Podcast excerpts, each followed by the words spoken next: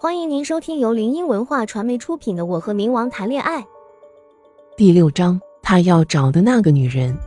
回到家中，宫梅将我放在床上，而我不知何时睡着了。他将衣服拿开，骨节分明的手指抚摸着我背上模糊的胎记，陷入了沉思。他记得他要寻找的人背部有个彼岸花胎记，那是他亲手为他刺的。不论轮回几世，都是不会消失的。难道他要寻找的那个女人就是眼前的这个女人吗？这胎记如此模糊，他也不能确认我是不是他要寻找的那个人。半晌，他否认了这个猜忌，不可能，自己要深爱的女人怎么可能是这个行为举止粗鲁的女人？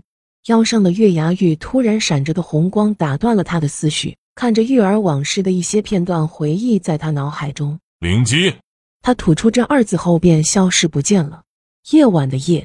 是如此的寒冷。进入睡梦的我做了一个梦，那是一场大战，凌乱的片段蜂拥而来。那是一片空旷的地方，战火纷飞，身后是万丈的深渊。我们形成了两方势力，一方是神的，还有一方是魔的。我站在魔的这一方，手中持着玉清剑，定定的看着空中浩荡的天神大军，道：“我死也不会跟你们回去的。”玄女，本座劝你善良，不要再执迷不悟了。跟魔族在一起没什么好处的，一个小小的冥界之王有卵用？站在云上身穿着黑色玄衣的女子劝说道：“天神一族有一规定，凡是天神一族的人都不允许跟魔族交往，更别说在一起了。你若是跟本座回去，本座既往不咎，允你一条生路；若是执迷不悟，别怪本座不客气。”我握紧了手中的剑，身后的万鬼不输他们一丁半点。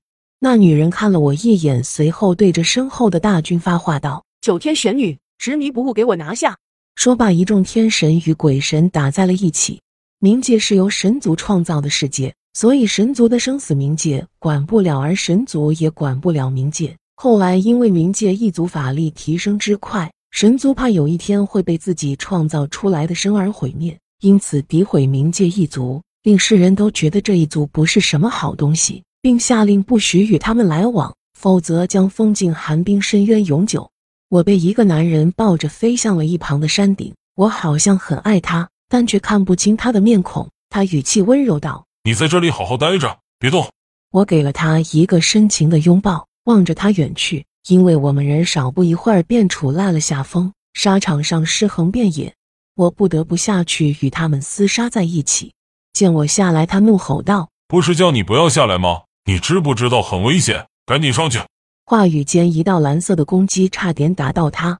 我砍掉一人的脑袋，道：“不要生一起，生死一起死。”话落，我不再理他，与他们厮杀在一起。眼尖的我瞥见了玄尊身后的一把剑变为百把剑，而剑对准的正是那个男人。不知为何，我居然情不自禁的就跑过去替他挡了。万箭穿身的感觉可真痛。还有很多话还未来得及跟他说，眼前一黑便倒下了。后来梦醒了，我睁着眼看着屋顶，擦了把额头的冷汗，奇怪自己怎么会做这种梦。依稀记得梦中的那个人好像宫梅啊，自己是抽什么风了，居然会梦到他？开什么国际玩笑？不过宫梅人又去哪里了？好像每次不是在危机时刻，根本就是见不着他人影的。我刚穿好衣服，手机便传来了一声急促的铃声。叮铃铃，我接起电话道：“喂，喂，你好，我们是附属医院这边的，您是徐先生的女儿是吧？”他这么一讲，肯定是昨天的事没错了，应该是老爹被送到了医院吧？哎，是的，怎么了？哦，是这样的，徐先生现在在我们医院接受治疗，麻烦家属过来交一下医疗费用。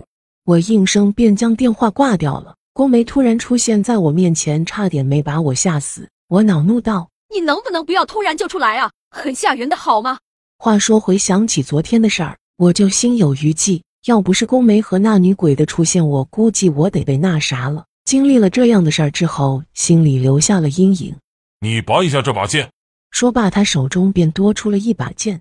玉清剑一生只认一个主人，也只有他的主人才能拔得出。看着他手中的剑，我心中一惊，这不是自己梦中的那把吗？好像还叫什么玉清剑的。我发出一声疑惑道：“嗯，你怎么会有这把剑？”他神情顿时有些紧张起来，却还是被他冰山的黑脸给遮盖住了。什么这把剑？你见过？